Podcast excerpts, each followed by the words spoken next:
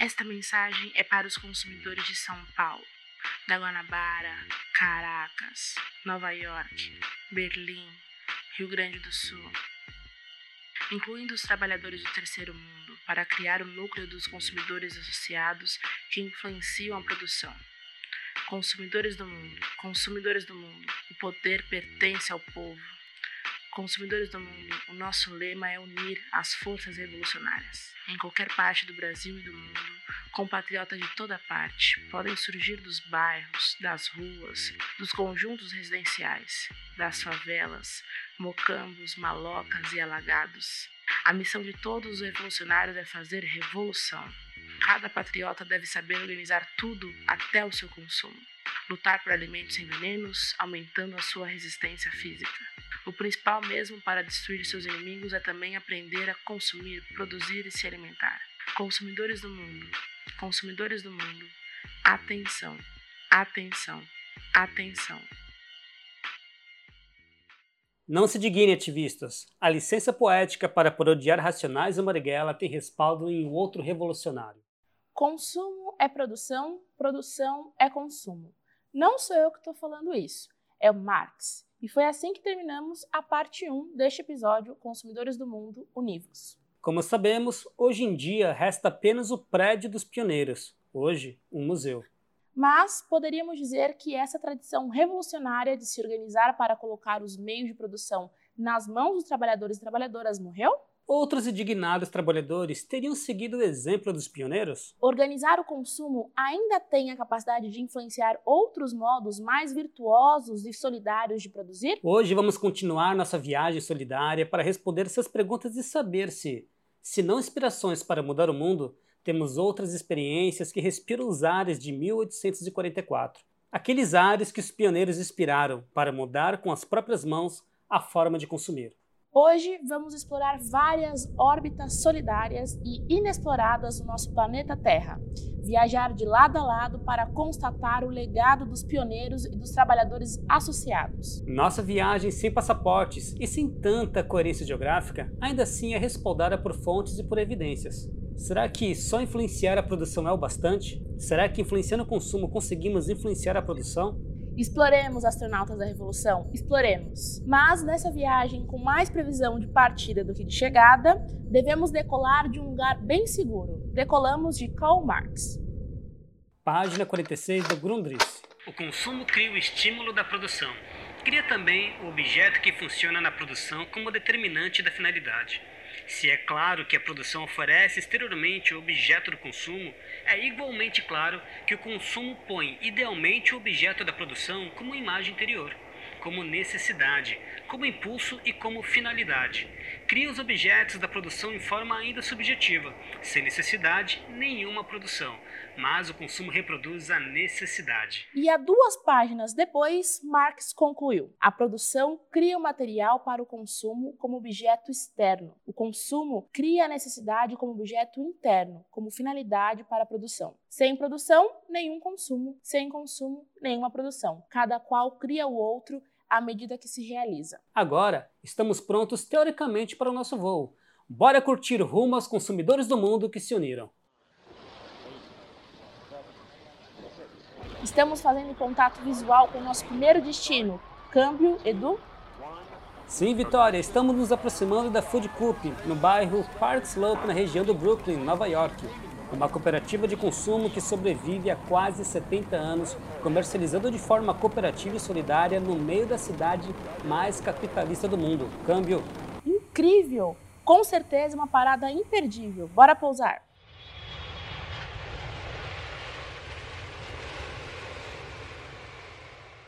Cara, olha só que incrível! Essa cooperativa sobrevive aqui, mesmo depois de todas as crises e dificuldades, num país desigual, numa cidade atacada pela especulação imobiliária. Meu, qual deve ser o segredo? Acho que temos um número que pode explicar: 17 mil cooperados. Cerca de 17 mil pessoas acreditam em outro tipo de consumo e relação. Algo curioso, pouquíssimos funcionários têm a Food Cup, assim como pouquíssimos funcionários têm a Amazon, mas a primeira resolve com solidariedade o problema, que a segunda resolve com exploração. Sim, você está falando do modelo de cooperativismo de consumo deles, né?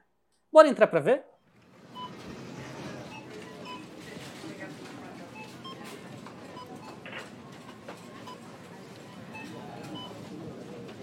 No Brooklyn há um supermercado onde as vendas por metro quadrado excedem a média da indústria em mais de 10 vezes, e o qual vende seu estoque todo 70 vezes por ano, quando a média da indústria é 15, onde as pessoas estão dispostas a esperar às vezes 40 minutos na fila.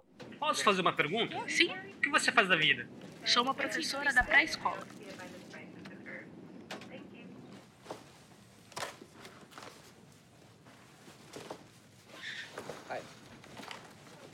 Que você faz da vida?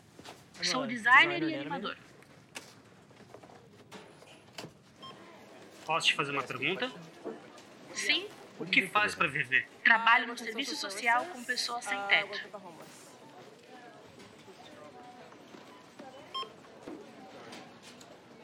Sou psicóloga. Exatamente. Professores, designers, cineastas, pessoas que são comuns e trabalham para a cooperativa para poder ter acesso a alimentos que chegam a ser 20% mais baratos que os do mercado da exploração. Exato. A Food Coop é aberta para todas e todos, mas é preciso trabalhar 2 horas e 45 minutos nela a cada 4 semanas para ter acesso às compras. Isso. 75% dos trabalhadores são cooperados e, em reciprocidade, trabalham na cooperativa. Repõem o estoque, preenchem as prateleiras, ficam no caixa, descarregam caminhões e até trabalham com a compostagem dos alimentos já não ideais para o consumo, reciclando-os no terreno próximo da coupe para adubar a terra de uma nova colheita. Moro perto, vou para casa tomar um banho e vou para o trabalho. Sabe, é legal, eu adoro. É isso. E nem tudo são flores, hein? Como dissemos, a reciprocidade no cooperativismo é essencial. Todos devem construí-la e participar dos seus turnos. Vamos ver a parte da galera da gestão de pessoas agora. Aí está o desafio de como manter tudo de pé, como se faz a gestão com os consumidores que ramelaram no cumprimento dos seus horários. A atendente ao telefone conversa com uma cooperada. Não, significa que você não pode fazer compras depois de sexta porque é o final do seu período de carência, a menos que compense. A cooperativa só quer ver que seus membros estejam tentando diminuir suas horas devidas. Você acha que pode vir na sexta à noite ou sábado de manhã? O membro que ligou foi uma professora e a agenda dela não permite que ela pegue turnos durante a semana. Por algum motivo, ela não pôde vir no último turno. E quando perde um turno, você tem que compensar o que perdeu em adição a mais um. O que acaba acontecendo quando perde um turno é que você recebe um aviso porque deve um turno e aí abre um período de carência quando vem ao mercado comprar. E assim a carência dela acaba antes do próximo turno. Lembram toda aquela conjuntura dos anos 1950 e 1960 que trouxemos para falar sobre o movimento das Panteras Negras? Ela foi a mesma que deu combustível para a Food Cup nascer. Isso é o que afirmam seus fundadores a discussão racial, o ambientalismo radical, o feminismo, a economia em crescimento dos Estados Unidos que ignorava os pobres, os monopólios capitalistas que controlavam a vida das pessoas impondo preços, toda essa mistura de fatos e ideologias fizeram as ideias cooperativistas de se unir para comprar e comer mais saudável e mais barato amadurecessem, inspirando assim seus primeiros fundadores e integrantes. Com a palavra John Holtz. Instintivamente soubemos que deveríamos cooperar o melhor que pudéssemos e que isso ajudaria a baixar o preço. Não pensamos nisso de forma tão intelectual, nem tiramos de um livro de economia. Não sabíamos na época que a maior despesa de um supermercado era a mão de obra paga. Não sabíamos disso. Mas soubemos disso quando começamos a aprender o que era o preço da venda. Soubemos que poderíamos economizar com alimentos, com alimentos bons, evitando alimentos ruins. E éramos devotamente anticapitalistas, né? A ideia do lucro indo para outro lugar e sendo tirado do nosso pagamento ou trabalho. Claramente foi parte disso. Não tínhamos conceito de associação. Sabíamos que teríamos membros, mas pensávamos que todos eram membros da cooperativa e trabalhariam quando trabalhassem. Pensamos que era uma coisa tão boa que, obviamente, outras pessoas pensariam a mesma coisa e perceberiam que seria legal trabalhar na cooperativa. Já sabíamos disso. Então, concluímos que todos se registrariam e que seria fácil ocupar os postos de trabalho e que não deveríamos nos preocupar se seria totalmente igual ou não, ou se alguém não trabalhasse tanto quanto outra pessoa. Que estaria tudo bem, que tudo se resolveria. Não, não se resolveu. Não se resolveu. E diria que a cooperativa deu uma grande virada. E quando a primeira pessoa, a segunda pessoa, a terceira pessoa foram expulsas porque iríamos fazer isso. Íamos dizer, sim, queremos cooperação. E você não fez a sua parte. Você não é uma má pessoa, mas terá de compensar antes que o deixe comprar. Quando fui a uma conferência sobre cooperativa alimentar, acho que foi em 1980, 1981, e tem uma bela sala de conferência em New England. Era sexta-feira à noite, a conferência começava no sábado de manhã. E entrei na sala, havia cinco pessoas. Eles disseram: De que cooperativa você é? Eu disse: Sou da cooperativa de Paxlow. E eles disseram: Ah, você é da cooperativa que expulsa pessoas que não querem trabalhar. Não me deixei abater, fiquei surpreso, mas disse: De que cooperativa você é? Eles disseram que era de tais e tais cooperativas. Eu disse: Ah, vocês são das cooperativas que excluem pessoas que não têm dinheiro suficiente para pagar os bons alimentos que estão vendendo. E eu disse: Vocês podem escolher como excluem. E nós também. Isso foi como guerra, foi uma coisa feia. Tinha acabado de entrar na sala, acabado de chegar na conferência, e quando falei com pessoas que começaram cooperativas, eu disse: você quer que haja muita empolgação sobre a cooperativa no início. Mas o que você faz é organizar uma conexão. Está construindo uma organização com a qual as pessoas sintam ligação. E só você conseguir fazer as pessoas sentir essa ligação que eles são os donos. Quanto mais forte for a ligação, mais forte será a cooperativa. Caramba, Edu, estou apaixonada ainda mais pela Fud Cup. Mas já é hora de subirmos para nossa nave solidária em busca de outro destino onde as pegadas dos pioneiros e pioneiras de Rochdale estão sendo continuadas. Aliás, vi várias delas aqui. Já é hora, Vi. Mas antes de irmos, Escuta esse ciclista aqui que estava indo embora com suas comprinhas, mas sintetizou muito bem os sonhos, importâncias e anseios não só da Food Cop, mas de vários consumidores associados pelo mundo. A cooperativa é um lugar ótimo. É toda uma comunidade. E uh, representa um novo sistema econômico desse país.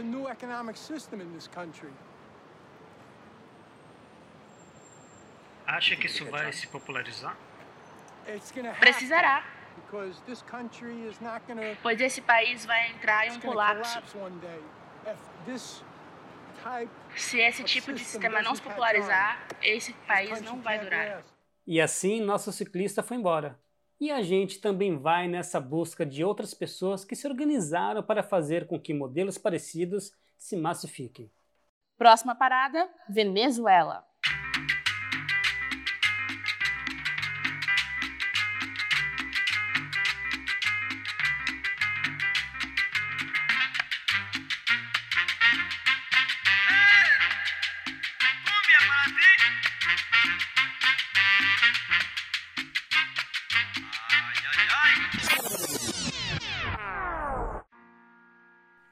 Opa, opa, opa! Que mudança brusca! Que música é essa? Nossa, marcha fúnebre? Sim, para entender o cooperativismo cheio de vida da Secocessola, temos que partir da morte. Desde as origens do capitalismo, os trabalhadores se associam. Há indícios de pesquisa que as primeiras associações e caixas de previdência dos trabalhadores nasceram a partir da perda. Ah, claro! Os trabalhadores em suas comunidades, despojados de qualquer direito, se associavam e se cobriam para conseguir enterrar seus mortos, pois esse processo sempre foi muito caro. Foi a partir dessa necessidade que nasceu a Central Cooperativa de Lara, Secocessola, que nos idos de 1967 foi fundada oferecendo serviços funerários aos setores populares. A ideia era cobrir as trabalhadoras e os trabalhadores que sozinhos não acessariam tal serviço, combatendo a especulação que brinca até com a morte da nossa gente. Mas a Secocessola é muito mais que serviços funerários. Papá! Que rico! Podemos chamar a Secocessola de uma cooperativa de plataforma, parecida com a Rede Livres do Brasil que construímos e que ainda vamos sobrevoar hoje. Ela reúne produtores, consumidores e trabalhadores em várias áreas de produção de bens e serviços. A Secocessola é composta por uma rede de cerca de 50 organizações comunitárias dos setores populares. E como se deu tudo isso? Obviamente não foi fácil nem simples. O grande salto qualitativo foi em 1974, e isso tem a ver com um processo traumático para toda a América Latina: a inflação constante na vida venezuelana. Mas é das dificuldades que nasce a criatividade revolucionária, não?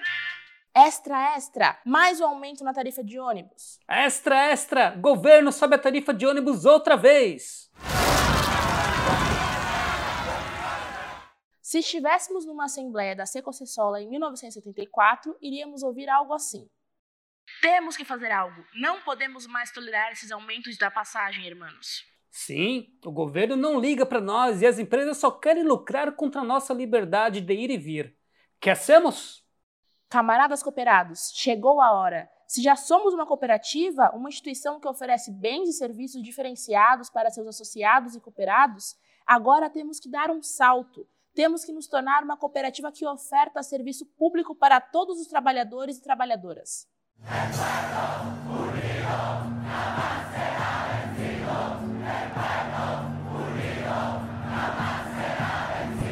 Sim, vamos nós mesmos tomar os meios de produção e tocar o transporte público. Vocês não entenderam errado. Uma cooperativa e sua comunidade cansou de esperar mudanças e tocou ela mesma o transporte público da cidade de Barquisimeto. Pelo menos por um espaço de tempo, a Secocessola foi um grande exemplo de como cooperativas podem oferecer serviços públicos, e no caso, muito melhor que as empresas privadas com o estado de costas para o povo naquele caso. Dali em diante, era o povo organizado por meio de uma cooperativa que geria o transporte. E aí, na moral, foi a maior viagem, no melhor dos sentidos, claro.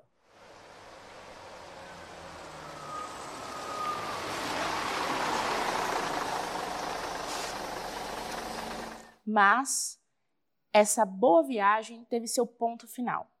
A história da Venezuela não é nada fácil. O transporte construído pela cooperativa foi confiscado pelo Estado em 1980 como retaliação, e depois de batalhas judiciais foi devolvido cheio de dívidas para a cooperativa, que assim não pôde mais seguir com o sonho de serviços públicos autogestionários. Mas toda frustração pode fazer nascer uma reinvenção nas palavras dos cooperados da Secocessola, assim, quebrados economicamente, nossa possibilidade de sobreviver residia no processo educativo de autogestão iniciado no próprio Serviço Cooperativo de Transporte. Havíamos vivido nossa primeira experiência de ir enfraquecendo as hierarquias, fomentando um processo participativo das pessoas de autogerir diretamente os serviços, assim como das comunidades, um processo que já nessa época havia propiciado um incipiente, mas significativo sentido de identidade. Ao nos apoiarmos nessa vivência e sim capital financeiro, nos anos de 1983 iniciamos as feiras de consumo familiar, nossos atuais mercados cooperativos. Com os recursos gerados por ela, saldamos todas as dívidas contraídas e, ainda por cima, as feiras tornaram-se o motor econômico principal das atividades atuais da rede Secocessola. Nota-se que essas múltiplas atividades se desenrolaram majoritariamente utilizando recursos próprios. Como exemplo, temos a construção de nosso Centro Integral Cooperativo de Saúde, avaliado em cerca de 3 milhões de dólares, no qual investimos uma porcentagem importante dos excedentes das feiras, assim como produzido por diferentes iniciativas cooperativas. Que doideira, hein? Hoje os mercados cooperativos da Secocessola alimentam milhares de pessoas e a cooperativa já tem até clínicas de saúde e serviços de crédito solidário. Cara, a história da Secocessola é incrível, mas já é hora de irmos e nos despedirmos de uma das mais profundas experiências autogestionárias latino-americanas. Não sem antes falar algumas outras curiosidades da Secocessola. A rede tem 23 mil famílias seguradas por meio de seu serviço funerário. 100 mil famílias consumidoras dos seus mercados comunitários, que inclusive ofertaram alimentos mais acessíveis em meio a uma crise generalizada vivida pelo povo venezuelano, sob forte ataque do imperialismo em meio à crise do petróleo. 280 famílias fazem parte da rede de 17 organizações agrícolas filiadas. 220 mil pacientes são atendidos ao ano em seus seis centros de saúde. Existem sete pequenas unidades de processamento industrial produzindo para os mercados comunitários. Estima-se que as pessoas economizam 15 milhões de dólares utilizando os serviços da rede, o que mostra que o capitalismo é um total desperdício de recursos e que podemos falar de uma economia muito mais econômica sob outro sistema mais cooperativo. É hora de ir agora. Com dorzinha no coração, nos despedimos do Caribe Solidário para ir para nossa terra Brasilis. Chegamos em Porto Alegre. Que estranho! Eu esperava uma temperatura mais amena aqui nessa época do ano. Pois é, as mudanças climáticas que atingem nosso planeta sempre nos surpreendem, né? Diretamente de Porto Alegre, em 2006, nascia o empreendimento solidário Girassol, uma cooperativa de consumo que prioriza agricultores que praticam a agroecologia. Olha, eles estão em atividade desde 2001 e a Girassol teve um momento de inatividade que só retomou em 2016, por meio de uma iniciativa de antigos fundadores junto a novos integrantes ativistas de movimentos sociais, decidiram por retornar ao projeto e refundaram a Girassol uma conexão direta entre consumidores e produtores, criando cadeias menores de consumo e fazendo girar solidariedade. Daí, gira sol. Um ótimo trocadilho, né?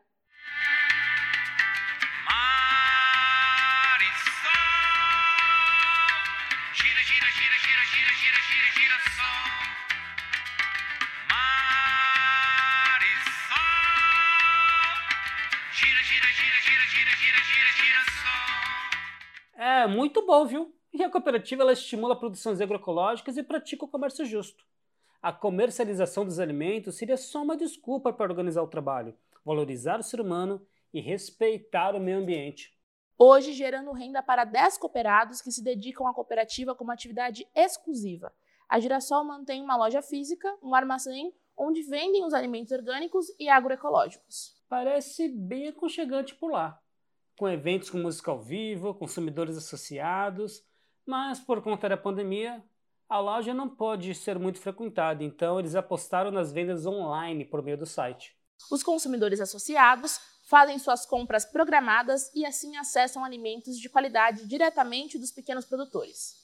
Aqueles que são associados também podem participar ativamente das decisões da cooperativa. Isso constitui a Girassol genuinamente como uma cooperativa de consumo, como também a Food Cup, onde as pessoas se unem para ter preços melhores e consumir de forma solidária. O papo tá muito bom, Vitória, mas antes da gente se despedir da Girassol, vamos ouvir as lindas e empolgantes palavras da cooperativa? A Girassol nasce, mais uma vez, baseada em uma outra visão de economia, na qual a organização do trabalho está a serviço do ser humano e da vida, e não do capital, que acumula, que explora e explora, e nesse mundo onde o individualismo está acima do bem-estar geral, se organizar coletivamente é um ato revolucionário. E fazendo girar a solidariedade, vamos seguindo viagem, nos aproximando de nossa terrinha. Agora apertem os cintos, modo jato para irmos para nosso território solidário chamado Baixada Santista, bem pertinho da nossa casa.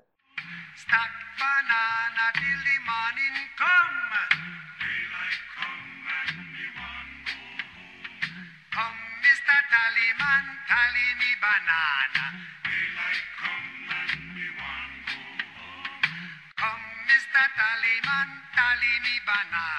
Ai, ai, essa música clássica vem bem a calhar, hein? Mas reversamente, é claro.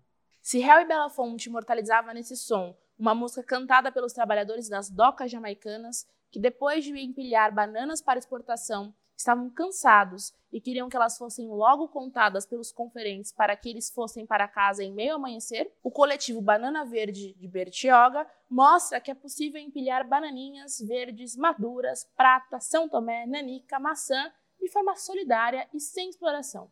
Além, claro, de muitas outras frutas, legumes e verduras. Sim, o Banana Verde é um coletivo de agricultores e pequenos produtores de elementos artesanais de Bertioga e região reunidos virtualmente durante a pandemia de Covid-19, após as restrições de comercialização em feira livre devido às medidas de lockdown. Cerca de 20 produtores se organizaram para fornecer semanalmente sua produção por meio de um canal online que centraliza os produtos e por onde o consumidor faz seu pedido, como um modelo de mercado do pequeno produtor. Os pedidos iniciam-se às terças-feiras e encerram-se na quinta-feira. Cada produtor faz seu preparo, colheita no dia seguinte e reúnem-se aos sábados de manhã, quando o pedido de cada consumidor é conferido, separado, montado e encaminhado para entrega. Todas as etapas são realizadas pelos próprios produtores, desde a planilha dos pedidos até a própria entrega. Podemos dizer que o Banana Verde está mais perto de um coletivo autogestionário de produção e distribuição feita por agricultores do que propriamente um modelo de coletivo ou cooperativa de consumo. Mas isso, claro, não exclui o impacto na conscientização e amadurecimento crítico de seus consumidores e dos próprios produtores também.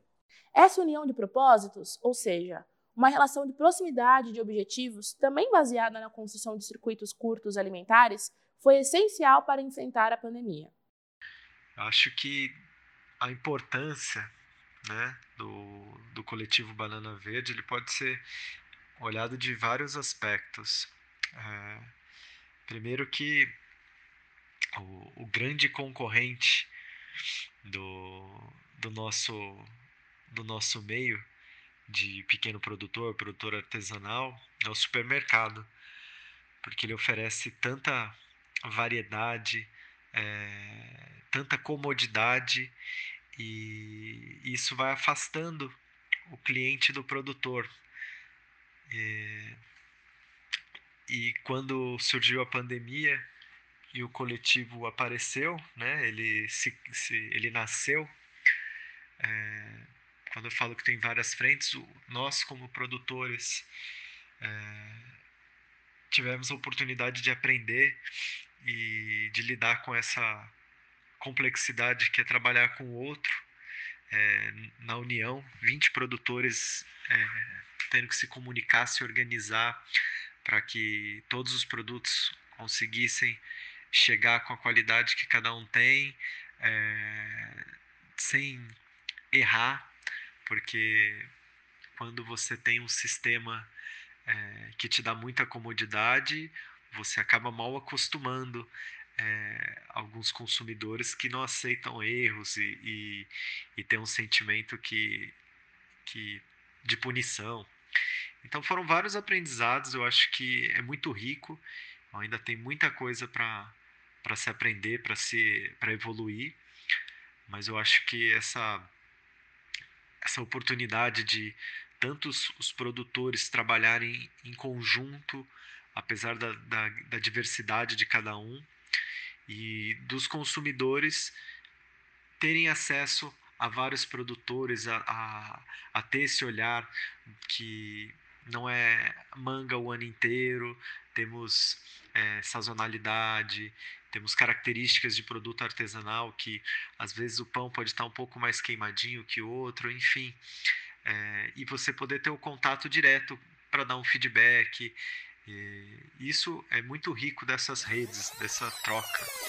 Com esse áudio do produtor agroecológico e educador Motan Ribeiro Pinhal, ficamos um extraterrestre em busca de autocompreensão, como ele mesmo diz. Com um gás, um gás que não é de pesticida não, hein? Nem de veneno, mas um gás que nos dá um impulso direto para a liberdade dentro de um outro empreendimento econômico solidário de produtores e consumidores que se uniram, a Livrescope Baixada Santista. Como todo trabalho independente, esse podcast pode estar por um Trix, ops, um Pix, ou melhor, um Tris, sem o apoio solidário de seus ouvintes. Portanto, se você já se divertiu conosco, se enriqueceu, se informou, ou se fomos apenas um passatempo para você, nos ajude para que continuemos existindo. Sem financiamento, sem independência. Portanto, ajude o Vozes Livres se tiver consciência. Isso pode ser feito pelo nosso Apoia-se barra podcast Vozes Livres ou pelo Pix, pelo e-mail podcastvozeslivres.gmail.com, escrevendo no assunto a palavra Vozes. Avisto Terra Libertária. Estamos chegando à Rede Livres. Câmbio. A história da Rede Livres tem a ver um pouco com a Cicocessola. A rede nasce a partir de uma derrota dos trabalhadores, inclusive a morte deles houve um acidente químico na cidade de Paulínia. onde trabalhadores foram contaminados por metais pesados em uma fábrica de agrotóxicos das empresas Shell e BASF. Dezenas de trabalhadores morreram com complicações após anos de contaminação. Uma luta que contribuiu profundamente para a criação do Livres foi a luta do caso Shell. O caso Shell é uma luta de 13 anos que ocorreu aqui na, na região de Paulínia, né? A Shell tinha uma fábrica de, de agrotóxicos aqui às margens do rio Atibaia, num bairro chamado Recanto dos Pássaros, e de agrotóxicos já proibido nos Estados Unidos desde os anos 70. E no ano, no, nos anos 2000, diante das denúncias dos moradores e trabalhadores, a gente começou a fazer uma luta para descobrir o que estava acontecendo lá com, com a água contaminada, com a morte de animais e também com alguns casos de câncer de trabalhadores. Começamos a fazer um processo de estudo e mobilização, descobrindo que havia uma grande contaminação por agrotóxicos ali. Essa luta durou 13 anos, gerou dois documentários, um longa-metragem, e ficou conhecido uh, como a luta, o caso Shell, né? O lucro acima da vida, que foi o que a Shell fez. E essa luta ela foi vitoriosa, ela gerou o maior processo de indenização trabalhista do Brasil, né? gerou um fundo de defesa da saúde, 50 milhões, que enquanto tiver uma vítima, vai existir esse fundo. Gerou uma indenização de danos morais coletivos de 200 milhões, que foi investido em diversos hospitais de prevenção de câncer e também num barco escola para os ribeirinhos do Amazonas. E gerou muita consciência, muita consciência sobre o dano que causa o agrotóxico em toda a flora e fauna, principalmente nas águas, né? E com isso a gente foi aprendendo que era mais importante a vida do que o emprego. E era muito importante um sindicato do ramo químico também abrir um processo de diálogo e de coisas concretas sobre alternativas ao, ao agrotóxicos. Então a gente criou a rede Livres Produtos do Bem para incentivar a produção sem agrotóxicos, produção sem veneno, direto do consumidor, né, direto do produtor para o consumidor, montando uma rede de logística, uma rede completa de logística. E o Livres é isso. Né? O Livres surge há três anos atrás e hoje é uma referência né, de, de cadeia produtiva sem agrotóxicos, né, em parcerias com diversos agricultores. Parte dos recursos desse caso também a gente investiu no Livre para acelerar o processo de construção, né? E é uma luta contra os agrotóxicos que gera essa consciência e a importância de trabalhadores, parece contraditório, que organizam sindicatos na área química produzir produtos e um, um, modelo de produção não químicos. Essa é um pouco a história do Livres, né? E como surgiu, fruto de uma luta. Um novo horizonte de lutas assim se abriria.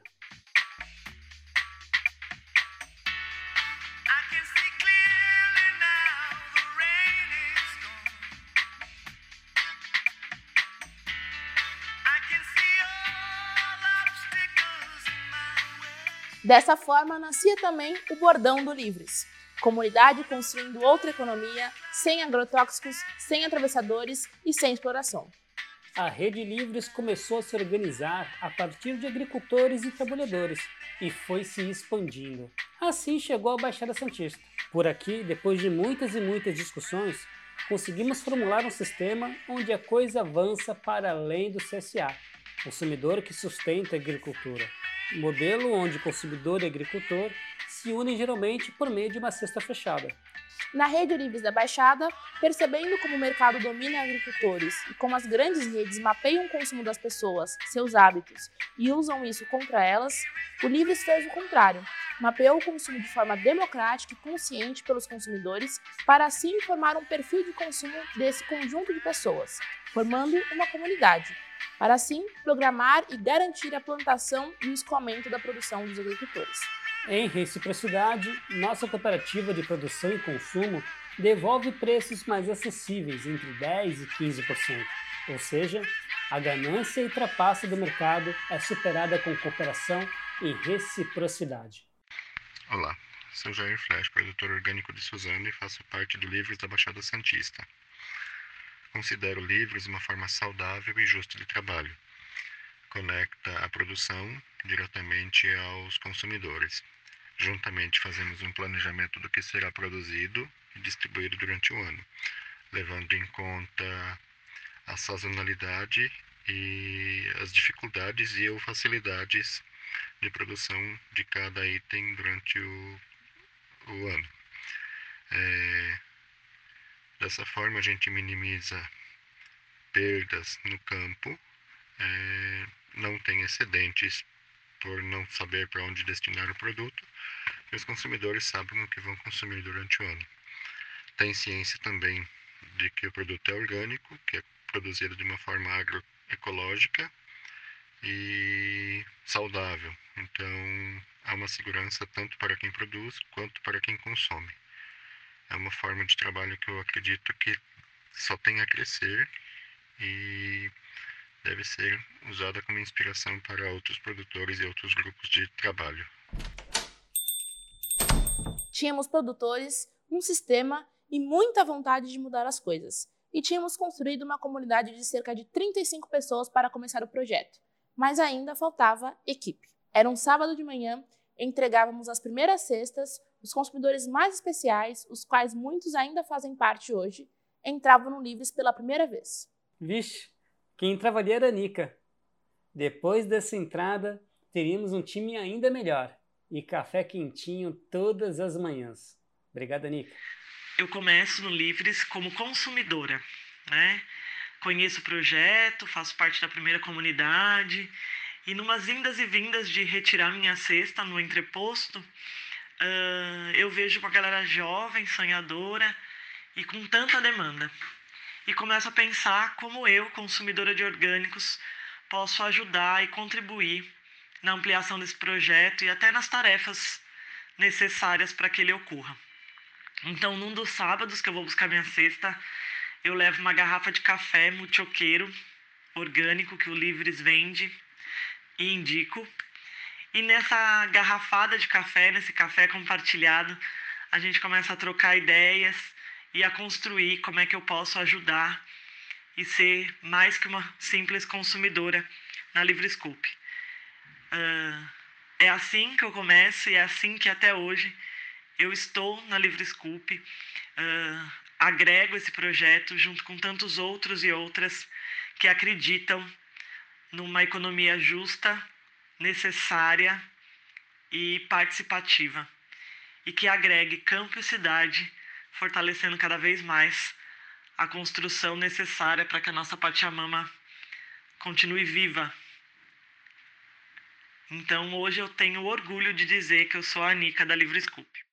É claro que, se o circuito era solidário desde a semente até chegar nos entrepostos do Livres, dali até a casa do consumidor não poderia ser diferente.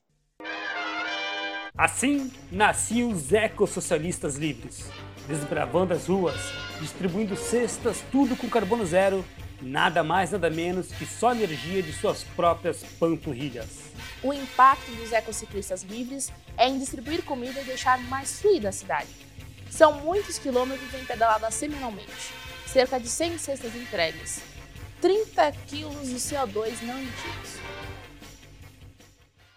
Olá pessoal, eu me chamo Bruno, sou ecociclista. Eu vim falar um pouco sobre minhas experiências. Eu já trabalhei pelo já trabalhei pelos aplicativos, hoje eu trabalho pelo Livres.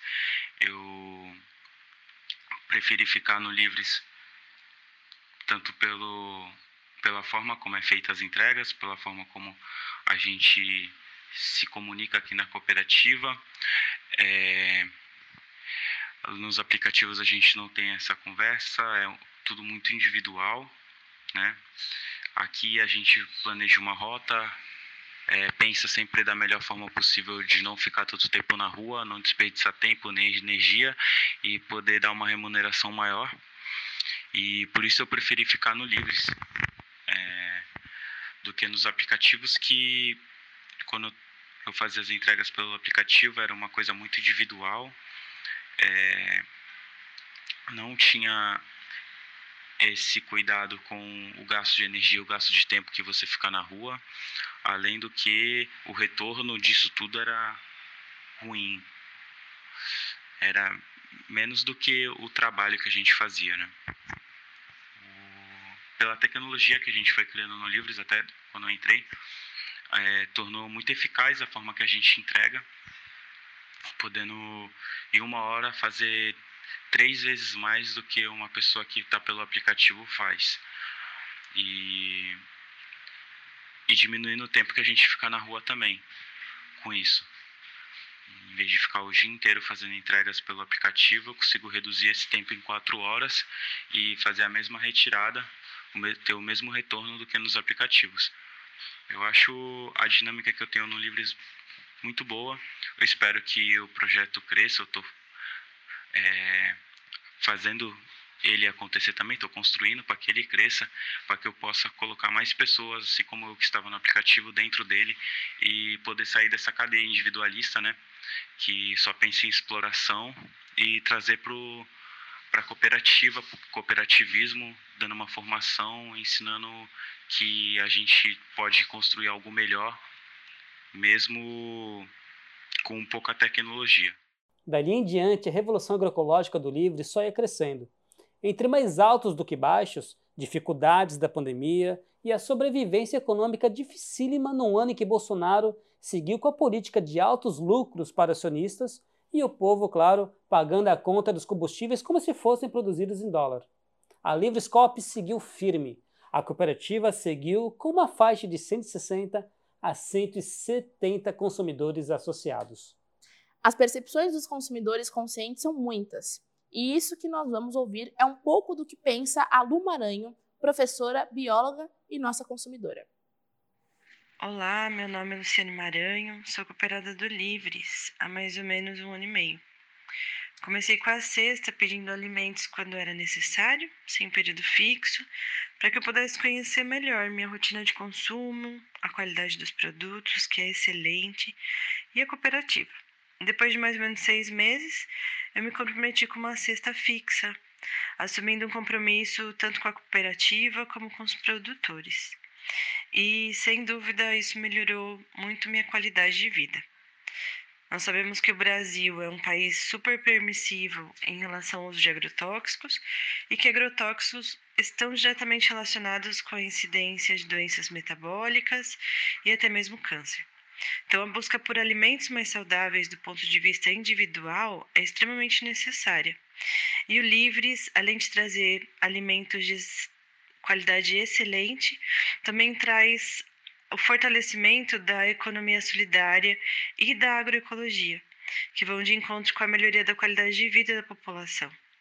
E, com isso, gerando menos gastos em saúde pública.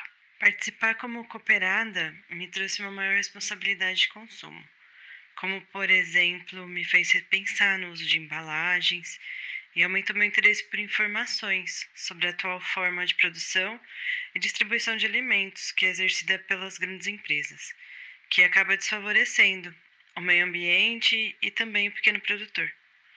Saber que hoje faço parte de um grupo de consumidores conscientes me traz grande satisfação. Sou muito grata em fazer parte do Livres como cooperada. Obrigado, Lu. Assim, a Livrescope, rede agroecológica de produção e consumo, foi organizando vários pontos da cadeia, até que foi visto que a necessidade de criação de circuitos curtos e relocalização da economia era algo latente. Consumidores eram também produtores. Produtores locais se aproximavam do movimento esses produtores locais também precisavam de entregas. Enfim, o ecossistema solidário foi se tornando cada vez mais complexo. A rede foi se enriquecendo e a produção de proteína se relocalizou também. Tá pensando o quê? Olá pessoal, meu nome é Harumi, sou produtora de tofu na cidade de Santos, estado de São Paulo, e sou cooperada da Livrescope Baixada Santista também. A minha parceria com o Livres começou em novembro do ano passado, em 2021, e atualmente sou a principal fornecedora de tofu deles. É, eu, quanto produtor e fornecedora, ter o Livres como parceiro é o cenário ideal para o pequeno produtor, porque a relação comprador-fornecedor é bem diferente da lógica convencional do mercado. No Livres, os produtos têm uma demanda fixa semanal. E o mais bacana é que durante a negociação dos preços não existe nenhuma pressão para tentar enxugá-lo e eles repassam um valor bem justo no final. Então, essa relação acaba sendo bem saudável, que infelizmente não é fácil de ser estabelecida assim dessa maneira com todos os parceiros. É, talvez eu seja um pouco suspeita, né, para falar, porque eu também sou cooperada, mas para além dessa paixão declarada de fato que eu tenho, eu acho que quando a gente entende realmente a importância de consumir produtos locais, artesanais, de empresas familiares e que não percorrem quilômetros e quilômetros de distância para chegar até a nossa casa, o alimento na mesa toma uma forma diferente, mais inteira, mais próxima, com mais sentido. E o Livres é uma alternativa super bacana que propõe justamente essa dinâmica produtor-consumidor mais próxima. E está aí dando certo há três anos. É, eu fico muito, muito feliz por tê-los perto de mim e ajudar também nessa empreitada aí, mostrando que existem alternativas saudáveis fora da lógica capitalista, né, de exploração e consumo. Se a produção de processados locais estava rolando e produtores de tofu como a Harumi, queijo como a Magali e bolos e doces como a Simone iam se aproximando e construindo tal ecossistema, a produção de comida na cidade também. A permacultura urbana tratava de abastecer o Livres a partir da cidade. Eu sou a Nayara Torres, sou consumidora do Livres e, bom, é, fui encantada por essa iniciativa porque eles fazem o possível para estimular a produção local, a produção na cidade. Então, é a partir de um convite, eu e o meu coletivo, que eu faço parte, Constru, chamado Verde Mato, é, nós produzimos na nossa agrofloresta urbana as punk, é, que são as plantas alimentícias não convencionais, e as ervas medicinais é, para complementar a produção do Livres. E assim a gente fortalece essa rede. É muito incrível fazer parte dessa iniciativa inspiradora. É, a permacultura urbana ela está presente e inserida nos detalhes e o Livres é um grande parceiro da agroecologia urbana. Com todos esses belos componentes, a rede foi crescendo e foi crescendo sua família de consumidores ao ponto de que hoje o Livres tem até um banco comunitário e moeda solidária.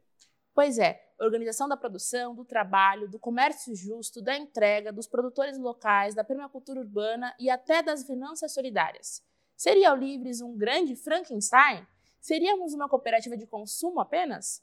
Nosso cooperado, professor e militante histórico da economia solidária, Egeu Esteves, entende que somos uma cooperativa de plataforma todos os agentes envolvidos estão dentro da plataforma. Os produtores do alimento, os compradores na outra ponta e quem opera no meio, seja na loja, na relação que estabelece a relação comercial, que faz uma intermediação solidária, seja os entregadores. Então, todo mundo que está envolvido nessa atividade econômica está dentro da plataforma. O que é muito interessante, porque está pegando a relação econômica da origem ao, ao fim, ao destino, né? Desde a origem daquela produção até o fim.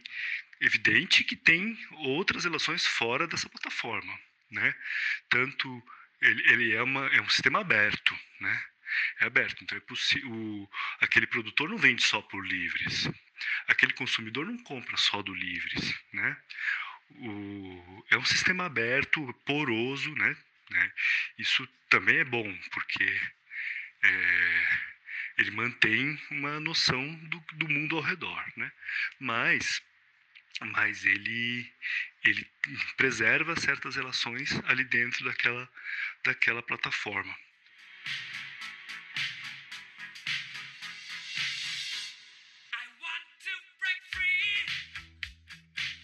Depois de tantos voos e sobrevoos, é assim que terminamos. Hoje, a Rede Livres está presente em Campinas, Baixada Santista, São Paulo e Porto Alegre. E a esperança de criar outra economia segue em prática e a todo vapor. Mas sabemos que todo esse sonho já praticado no aqui e agora por vários empreendimentos solidários como a Girassol, Banana Verde, Food Cup, Seco Cessola, Livres e tantos outros, Tal inspiração de outro mundo possível só é possível se você aí que nos escuta estiver conosco. Essa foi uma mensagem para todas, todos e todos os consumidores do mundo. Univos! O Vozes Livres é um podcast realizado pela Rede Livres e financiado pelo Sindicato dos Químicos Unificados de Campinas e Região e pela Federação dos Trabalhadores do Ramo Químico do Estado de São Paulo, produzido coletivamente por Guilherme Prado, Vitória Felipe e pelo coletivo Orvalho Filmes, composto por Eduardo Ferreira, Gaspar Lourenço e Guilherme Bonfim. Como todo trabalho independente, esse podcast pode estar por um Trix, ops, um Pix, ou melhor, um Tris, sem o apoio solidário de seus ouvintes. Portanto, se você já se divertiu conosco, se enriqueceu, se informou, ou se fomos apenas um passatempo para você, nos ajude para que continuemos existindo. Sem financiamento, sem independência. Portanto, ajude o Vozes Livres se tiver consciência. Isso pode ser feito pelo nosso apoia-se barra podcast Vozes Livres ou pelo Pix, pelo e-mail podcastvozeslivres.gmail.com, escrevendo no assunto a palavra Vozes.